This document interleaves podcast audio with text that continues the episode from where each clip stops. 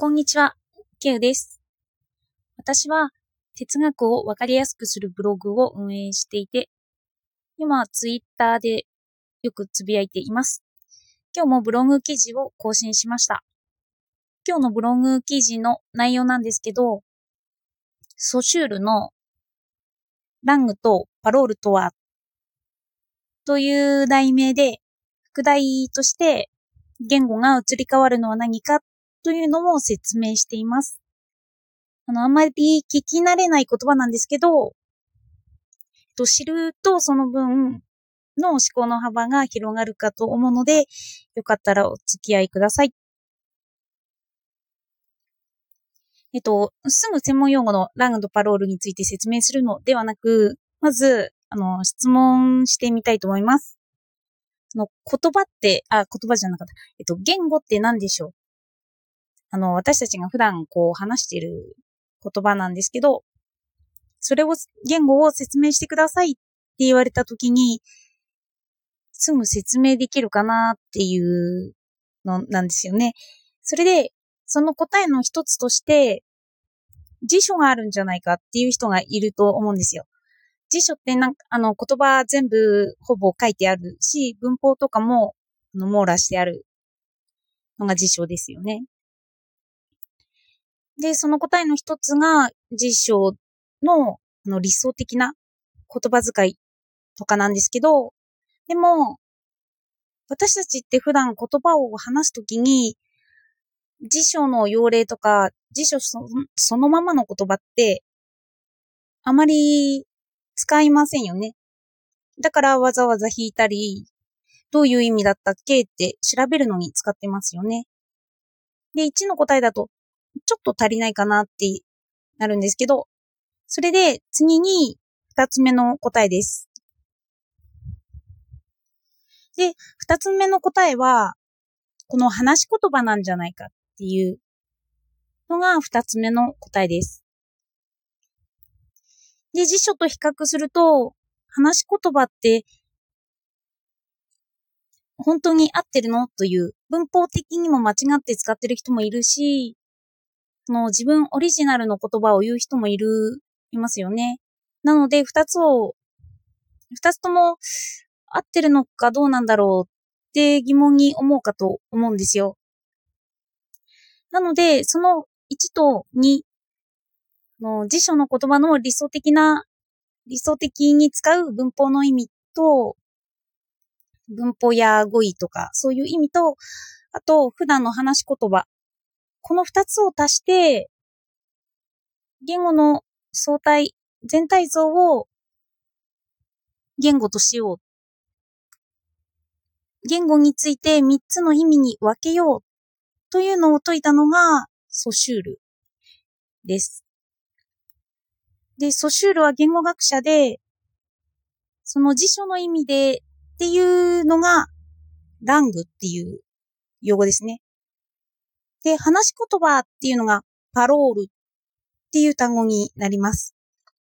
そしてその二つの相対を表すのがランガージュという言葉です。それぞれを三つに分けました。なんで分けたかっていうと、こうすると言語をうまく説明はできますよね。で、言語を説明できるし、あと文、あの、言語をどんどん解説する、詳しく見ていくことができます。例えば、ラングとして言語の辞書的な意味での言葉と、パロールっていう話し言葉の関係は、相互にも成り立っていて、の辞書って改正されますよね。10年とか結構長いスパンはかかるんですけど、新しい用語が入ってきたり、辞書から言葉が抜かれたりしています。で、それはなんでかっていうと、あの、話し言葉が影響を与えているからなんですよね。で、話し言葉、合ってる、合っていないにもかかわらず、話し言葉が広く普及することによって、一般的な意味になって、辞書の意味にもなってくるんです。なので、言語としてのラングっていうのと、話し言葉としてのパロールっていうのは、相互に関係していきます。で、その二つが関係してくると、じゃあその、もう一つの、の、ランガージュ。話したこと相対っていうのはどう関わってくるのっていうのが疑問になるかと思うんですけど、そもそも言葉って一番初め赤ちゃんの頃とかを思い出してほしいんですけど、周りの大人が話していることを聞きながら、あ、これは、あ、この場面で挨拶が出てきた。あ、この場面でおはようって言ってる。この場面では言わないなとか、そういう実用に合わせて子供って言葉をだんだん覚えていきます。経験とか。で、その経験に即してどんどん話せるようになるんですよね。なので、はじめそういう聞き取りから始まったので、そこから辞書的な意味に触れるというか、ちゃんと自分は使ってるのかな、使ってる用語が合ってるのかなという意味で辞書に触れると、まあ合ってたり、あちょっと違ってたりということが発覚したりすると思います。で、このランガージュなんですけど、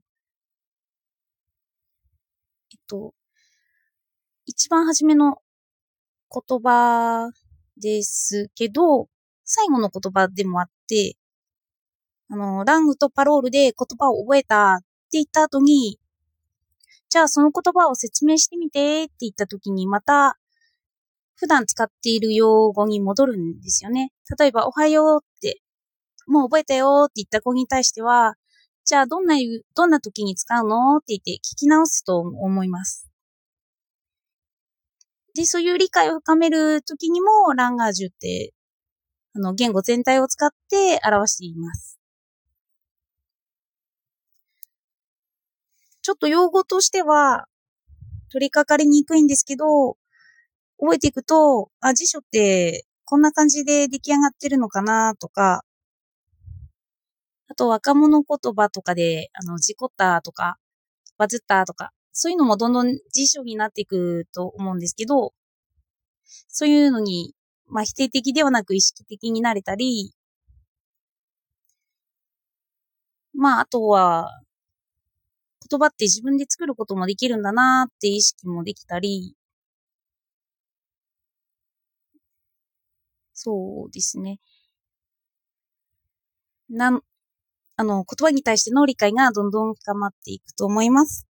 なので今日は、ラング、パロール、ランガージュ、言語を3つに、3つの意味に分けて、そのそれぞれの用語を説明しました。では今日もありがとうございました。